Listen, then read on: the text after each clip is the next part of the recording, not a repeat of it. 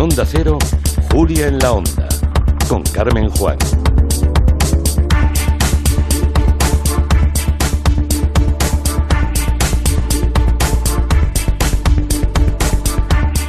Ayer estuvimos haciendo el programa desde Toledo y hemos trasladado al viernes nuestro repaso semanal por la situación política internacional. Aquí están Fernando Arancón. Buenas tardes, Fernando. Hola, ¿qué tal? Y Eduardo Saldaña. Buenas tardes. Hola, Carmen. Para ayudarnos a comprender las cosas que, que pasan fuera de nuestras fronteras y que igualmente nos afectan porque vivimos en un mundo globalizado y cada vez es más pequeño. Así que lo que pasa en un extremo nos rebota en el otro. Hoy vamos a hablar con orden mundial sobre la crisis entre Polonia e Israel, la candidatura de Bernie Sanders a las elecciones estadounidenses, la conferencia contra la pederastia en, el Vaticano y la ola de manifestaciones de jóvenes para defender el medio ambiente. Así que tenemos muchísimo, muchísimas noticias que repasar. Pero lo primero, como siempre, si os parece, Fernando y Eduardo, vamos con nuestros oyentes que nos plantean dudas internacionales y vamos a respondérselas. Les recuerdo a todos los que nos oyen que si tienen alguna duda, alguna pregunta, si quieren que eh, Orden Mundial les explique alguna cosa, pueden dejarnos una consulta para ellos en nuestro buzón de voz en el 638-442-081, a ser posible en horas de programa. Vamos primero con lo de Polonia, ¿eh? que parece que se ha enfadado con Israel y hay quienes quieren saber qué está pasando. Nos llega este audio de un oyente. Esta semana que ha habido alguna discrepancia entre Polonia e Israel y quería saber básicamente por qué se ha producido esto, si hay antecedentes y cuáles van a ser las consecuencias si es que las ha habido. Gracias. Pues em, soy toda oídos. sí, esta semana estaba eh, programada una reunión del llamado Grupo de Visegrado, que es como el, el club que, agrupa a Polonia, Hungría, República Checa y Eslovaquia, que son los, los eh, también eh, una línea mucho más dura y mucho más crítica contra eh, Bruselas en el este Europa, pues hay una reunión programada de este grupo en Israel con los representantes de este país. Pero unos días antes hubo una polémica y Polonia decidió bajarse del barco de esta reunión. ¿Por qué? Pues porque el nuevo ministro de Exteriores de Israel afirmó en una entrevista que los polacos participaron activamente en el holocausto, lo cual, históricamente hablando, es absolutamente cierto, como en otros tantos países de Europa, eh, hubo colaboracionismo con los, con los nazis y también en, el exterminio pues de, judíos y otras eh, minorías, ¿no? Pero es algo que a Polonia no le ha gustado absolutamente nada. De hecho, hace unos meses, creo que lo estuvimos comentando aquí, intentaron aprobar una ley que incluía también penas de cárcel, incluso, aunque luego lo retiraron, para quien afirmase en Polonia que el país había o sus ciudadanos habían tenido participación en el holocausto, ¿no? al final es un poco claro, es la deriva esta ultraconservadora que estos eh, países están teniendo y que al final, por ejemplo, Polonia y Hungría son los eh, ejemplos más claros que están haciendo la verdad importantes esfuerzos en hacer una una reescritura de la historia bastante eh, a su medida, ¿no? Y que en muchos casos, por ejemplo, pues pasa por minimizar o incluso negar su participación en el exterminio, pues eso de judíos y otras minorías durante la, la Segunda Guerra Mundial, o sea que había ahí un poco de tensión y, en fin, y bueno, al final se reunieron los, los, otros tres con Israel y Polonia se quedó en casa. Está haciendo amigos Polonia ¿eh? en los últimos tiempos, la verdad, tanto en la Unión Europea como mm. por el este. Eh, pero bueno, en fin, bueno. Lo veremos en las europeas, las elecciones. Sí, sí, sí, sí, las europeas estas eh, tienen una pinta para analistas de la actualidad como vosotros muy interesante. Ya podremos hablar largo de ellas porque vamos, vienen cargaditas. Miguel Ángel nos pregunta sobre el modelo de reciclaje alemán. Ese clásico que hace décadas también veíamos en España, por el que las botellas que se devuelven a la tienda, si las reciclas, te dan un poco de dinero. Esto, esto yo lo recuerdo, que esto se hacía hace muchos años. Eh, ¿Es así como funciona ese sistema de reciclaje en Alemania? Pues efectivamente. O sea, además es algo que venimos oyendo desde hace mucho tiempo y siempre se pone como ejemplo. Y la, la, cuestión es que si reciclas en Alemania puedes ganar dinero. Pero ¿qué pasa? Que ahí está el truco. En este sistema ganas un dinero que realmente ya has pagado. Vamos, que al final lo que te devuelven es una fianza que tú has abonado eh, con la compra de esa, de esa botella. Bueno, el sistema alemán es uno de los eh, mejores ejemplos de reciclaje efectivo en Europa y casi en el mundo, se podría decir. Este se implantó en 2003 como un modo, para, un modo de incentivar a la gente, al consumidor, a, reciclar esos envases. El funcionamiento, como os he dicho, pues muy sencillo. ¿Qué ocurre? Cuando tú vas a comprar, cada botella o envase tiene un coste añadido que va entre los 8 o 25 céntimos en función si es o no reutilizable. Ese dinero se nos cobra, pero cuando lo devolvemos en máquinas especiales, que están, tú metes ahí el envase y lee el código de barras, se te devuelve ese dinero que habías puesto. Es un modelo que en el fondo incentiva al usuario a reciclar, que tenemos al final. El hecho de que te devuelvan dinero o que ganes dinero es algo que motiva bastante a este tipo de actividades. Eh, también se intentó aplicar en España, de hecho creo que fue en el 2017 cuando hubo bastantes propuestas para Valencia y Barcelona para aplicar el modelo, pero se, hubo también eh, rechazo por parte de, los supermercados. ¿Qué ocurre? Que hay un elemento que no se suele analizar en este modelo y es que tiene un pequeño defecto. Y es que, vale, se incentiva el reciclaje, pero no se incentiva el consumir menos que eso es algo que, que, Alemania se ha dado cuenta de que, vale, mm, se recicla mucho, pero eso no supone que no consumamos que menos envases. Claro, si estás devolviendo claro. botellas porque ya las... El tema es que el, el, consumo de envases sigue creciendo. Entonces, pues ahí hay un pequeño problema que intentarán solucionar. Pero vamos, que el modelo alemán, sobre todo de envases de plástico y, y vidrio, funciona de esa manera. Siento decir que lo, hay cosas que antiguamente funcionaban mejor, porque aquí también se hacía, sobre todo con las botellas de, de cristal. Los cascos, que claro, sí. Los, los, de vidrio, perdón. Claro. Oye, gallego me estiraría de las orejas, que no es cristal, es vidrio. ah, bueno, la, sí. las, las, eh, las botellas de vidrio antes los llevabas, las metías en ese en esa especie de depósito que había y te devolvían céntimos.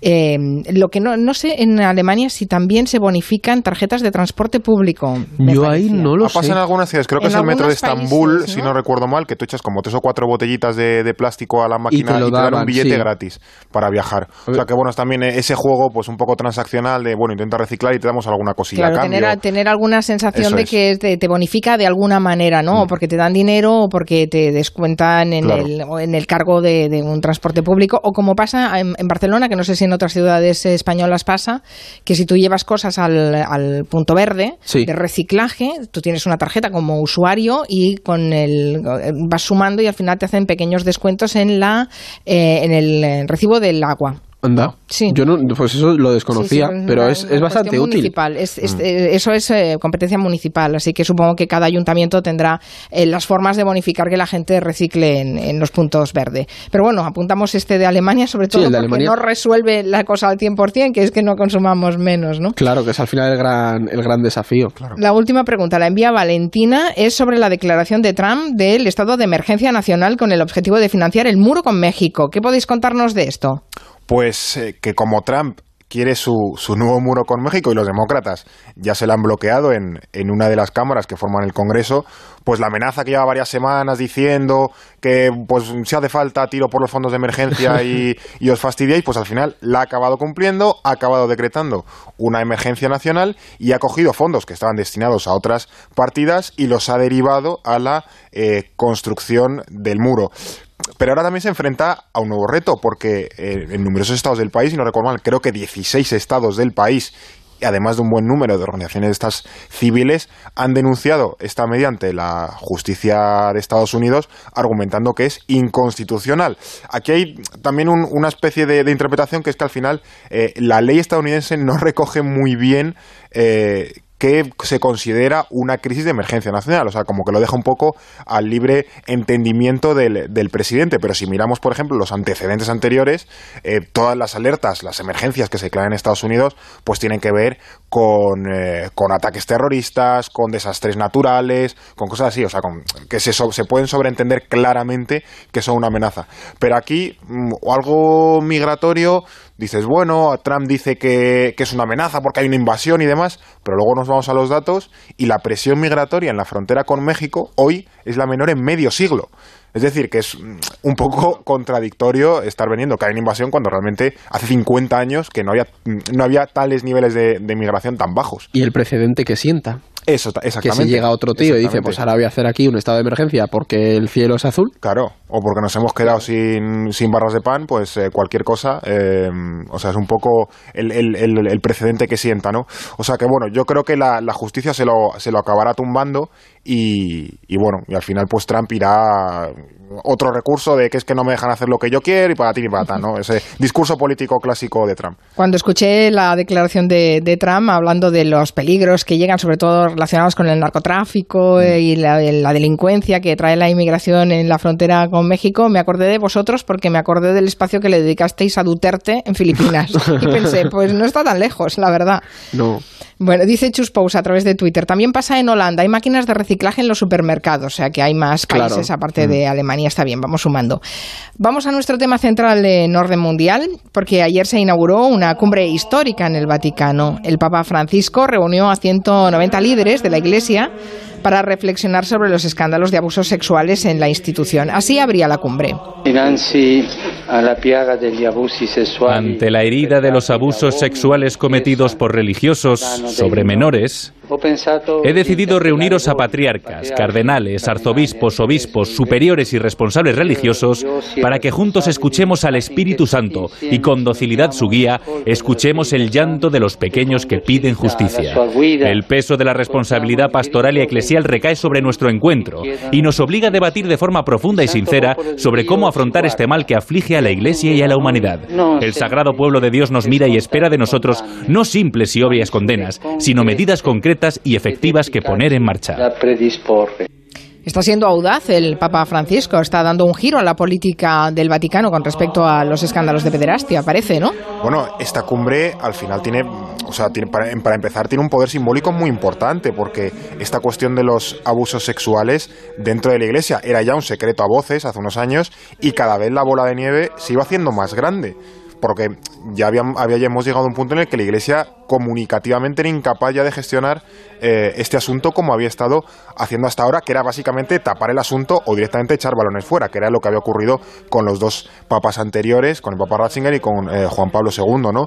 El Papa Francisco, en su caso, ha optado por abordar pues de forma directa la, la situación, pero claro, esto también amenaza a su vez con que sea una explosión eh, que se le vaya de las manos y que no y que no puedan controlar porque ha habido muchísimo acumulado durante décadas que se ha ido tapando no o sea que al final eh, por lo pronto parece que esto es un punto de inflexión parece en cómo el Vaticano va a afrontar este tema por, pasando del, negacionismo a aceptar de forma clara que esto es un problema serio y que la Iglesia, sobre todo, es el Vaticano es la primera interesada en ponerle solución, ¿no? De hecho, ayer se empezaron a, distribuir una lista como de, de 21 puntos, a 21 medidas que se plantean para, para empezar a combatir este problema y que van desde crear, por ejemplo, canales para escuchar y proteger a las víctimas hasta, por ejemplo, aumentar la edad mínima para contraer matrimonio según el, el derecho canónico a los 16 años.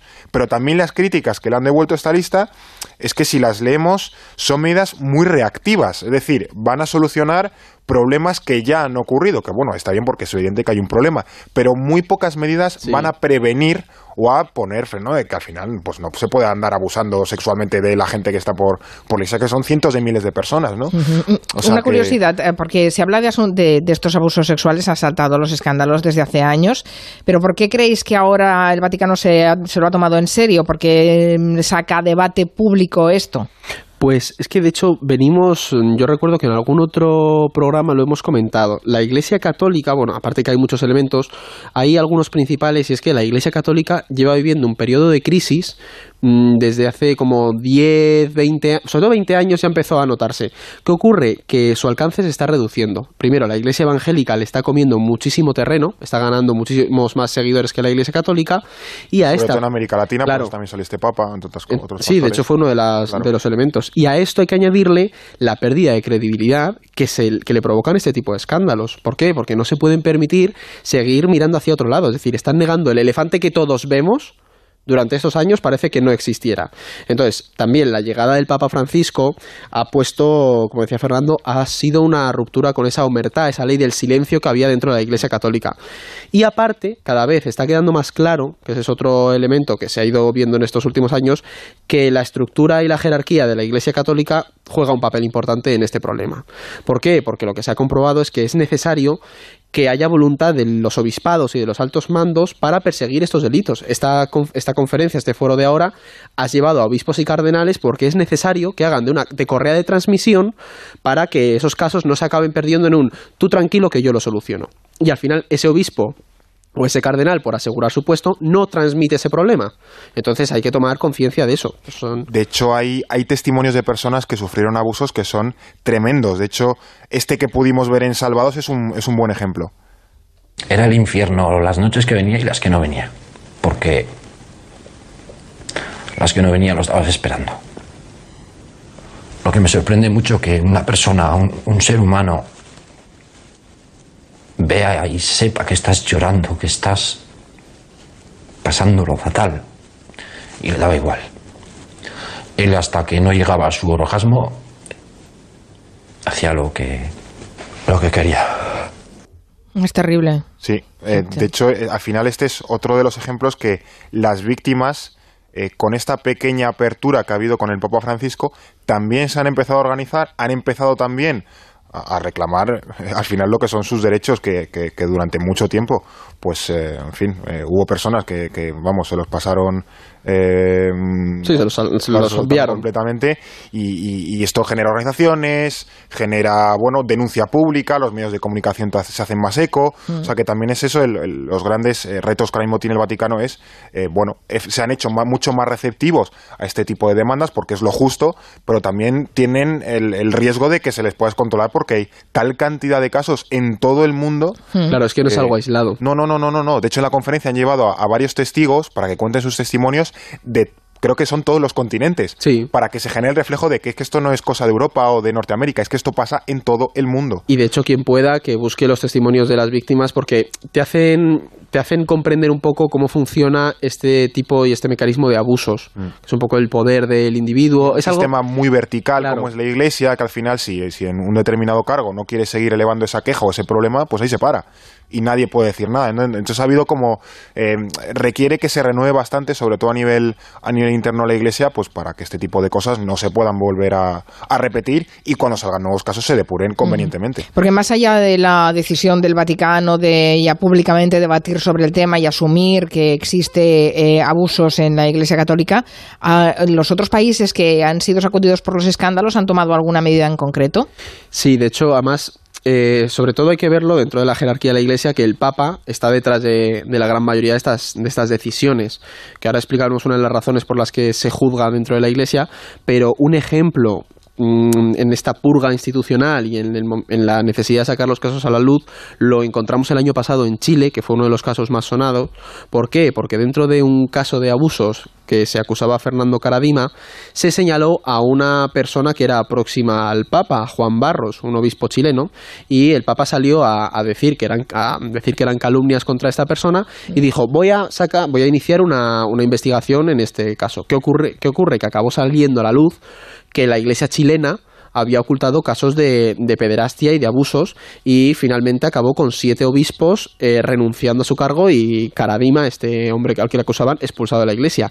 Pero este año, de hecho esta semana, hemos visto uno de los casos que es más eh, representativos y es el del excardenal Teodoro McCarrick, que para que nos hagamos una idea, este era la cabeza de la Iglesia Católica en Estados Unidos, una persona, un personaje bastante conocido y ha sido muy sonado porque es la primera vez en la historia que un cardenal ha sido expulsado de la Iglesia por abusos sexuales. Que esto es una llamada de atención y es un punto de inflexión porque los cardenales y obispos ya saben que no están exentos de culpa. Mm. Sí, de hecho, eh, por tocar un poco el, tema eh, nacional, el caso eh, McCarry en España nos sirve para, para explicar uno de los problemas que nos, que nos encontramos en los, en los escándalos que hemos visto pues estas semanas, estos años aquí en, en España, ¿no? Que es, por ejemplo, la prescripción del delito y la necesidad de que se informe a la, a la fiscalía. Es es un gran reto. Claro, esto, cosas que ocurrieron a lo mejor hace 20, 30 años, pues se denuncian ahora porque es cuando, eh, de hecho, hoy ha salido una nueva noticia de unos escándalos que han, que han prescrito y no se, y se han archivado, básicamente.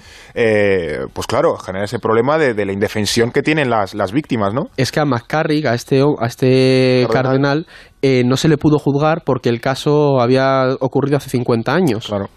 Entonces, Dedicamos un gabinete a la prescripción de, la, de los delitos de pederastia y de abusos hace unas semanas. O sea que sí, sí, realmente ese es el kit de la cuestión. Y de hecho, ahí en Barcelona, el tema de. Es la. Maristas o la, Montserrat, pues, claro. Netflix ha sacado una, una, serie documental sobre este caso y es una mm. de las grandes demandas de las víctimas. Eh, es que hay gente que cometió abusos, pero no se les puede juzgar por lo civil. La fiscalía no puede tomar acción porque no porque legalmente no se puede. Muy buena la serie de Netflix que dirige y produce Albert Sule. Eh, vamos a hacer una revista rápida de prensa porque pasarán más cosas este fin de semana y están pasando eh, interesantes. Se espera que hoy 250.000 personas asistan al concierto que bajo el lema Venezuela Eat Life se celebra en la frontera del país con Colombia, organizado por la oposición de Maduro. El objetivo es recaudar fondos y conseguir que estos crucen la frontera en un momento de crisis humanitaria brutal. De hecho, este, este concierto que se celebra hoy recuerda bastante, porque tiene ese espíritu, al famoso Live Aid de 1985 para paliar el hambre en Etiopía y en cuyo marco pues quedaron canciones como esta.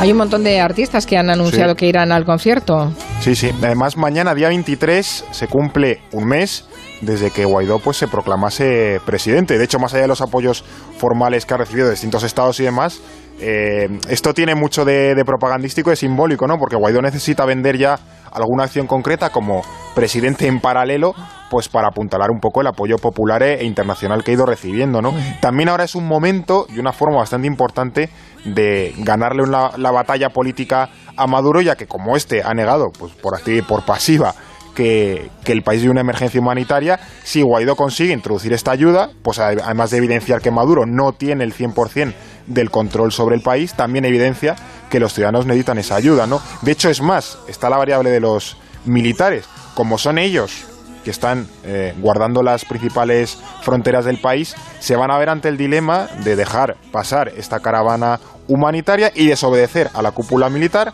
o bien detenerla y quedar como los malos de la película, ¿no? O sea que habrá que estar pendientes porque desde las primeras semanas que hubo todo el pico de tensión, este es de los de los eh, focos que hay que vigilar esta semana porque puede ser un punto de inflexión.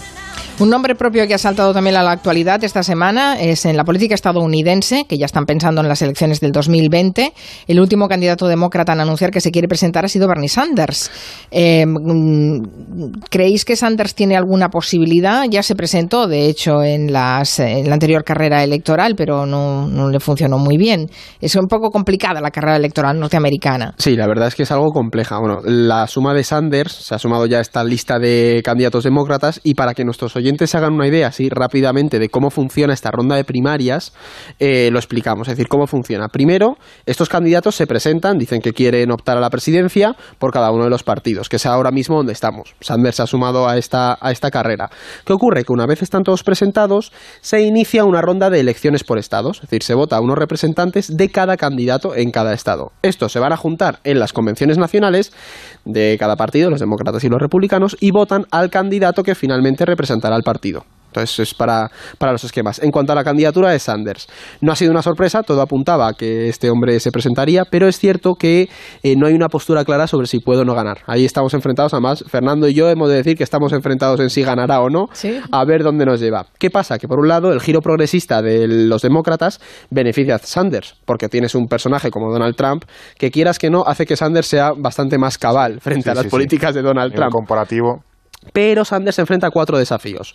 Uno, la dificultad que tiene para llegar a algunos votantes, sobre todo los... Él llega muy bien a los votantes jóvenes blancos, pero a los mm, adultos blancos, exacto, a los afroamericanos y latinos, le cuesta llegar. Luego, que tiene enfrente a gente como Elizabeth Warren, que también está pegándose por ser la, lideresa de la izquierda, y que como se presente otro, que es Joe Biden, que es un perfil mucho más eh, institucional, más, dentro del partido, justo. Y ya por último, que Sanders tiene 70 años, señores que este hombre ganaría las elecciones con 79 y acabaría su primer mandato con 83. Bueno, eso tampoco es tan extraordinario en Estados Unidos, que los presidentes muchos son mayores y muchos candidatos han sido 83 años para acabar? Yo, hombre, ya puedes tener ciertos achaques. O sea, un, candidato a lo mejor de, de 50 y tal. no, recuerdo con, con cuánto se presentó Obama, pero tendría 40 y algo cuando cuando llegó a la presidencia, pero vamos. El, Johnson a lo mejor era mayor, no sé. Claro, pero bueno, el, el, el, nivel ese gerontocrático que tenía la Unión Soviética, pues ya se vio que tenía sus deficiencias porque tener a mucha gente mayor en el poder, pues puede acabar siendo un poco. Bueno, ¿cuántos, ¿cuántos años tiene Trump? Que no, no, ahora no caigo. Pues tiene, no sé Esa temporal, porque tú le ves en las series de. no, pero no sé si tiene 70 y algo, puede ser. tampoco, es que, se conserva bien. ¿eh? Se conserva bien. El color naranja ese debe tener un efecto rejuvenecedor. 72 años me dice que tiene Trump. 72. 72 no es un chaval, pero desde luego no son los 83. Tiene pelazo para su Yo creo que es muy falso porque por detrás tiene un poco, clarea por detrás, es el flequillo. Básicamente tiene flequillo. Apúntense en, agenda el 15 de marzo porque va a haber una huelga escolar a nivel internacional. Es una huelga de escolares contra el cambio climático. Y nos, eh, se apunta en ciudades como Madrid o Barcelona. ¿eh? 15 de marzo. Tendremos que hablar de esto en, otro, en algún otro espacio. Porque es bien interesante. Ha sido un nivel, ha sido a toda Europa y ahora nos está empezando a llegar a España, pero sobre todo tiene un trasfondo que es, es muy interesante y puede generar mucho debate en las, en las eh, próximas semanas, porque bueno, es, es el clima, gente joven movilizándose. De hecho, la cara, la cara más representativa es, eh, se llama Greta, ¿no? La, eh, sí, la, adolescente soca, 16 años. 16 mm, años, apretando fuerte. Los líderes del futuro, esperemos que, que, bueno, que se les haga un poco de caso, a pesar de esa juventud, caramba. Pues 15 de marzo, huelga internacional escolar, después del 8 de marzo, que también será una huelga internacional. Sí, sí, es. interesante. Gracias a Fernando Arancón y a Eduardo Saldaña que nos han ayudado a repasar un poco el orden mundial. Sepan que si tienen alguna consulta y quieren hacérsela llegar a ellos, tienen nuestro eh, WhatsApp, es el 638-442-081 o el correo de Julián la onda arroba onda cero punto es, o el correo del orden mundial, es contacto arroba elordenmundial.com, así como las redes sociales del programa y también de Orden Mundial. Gracias a los dos. Feliz fin de semana. adiós y buen fin de semana. Adiós.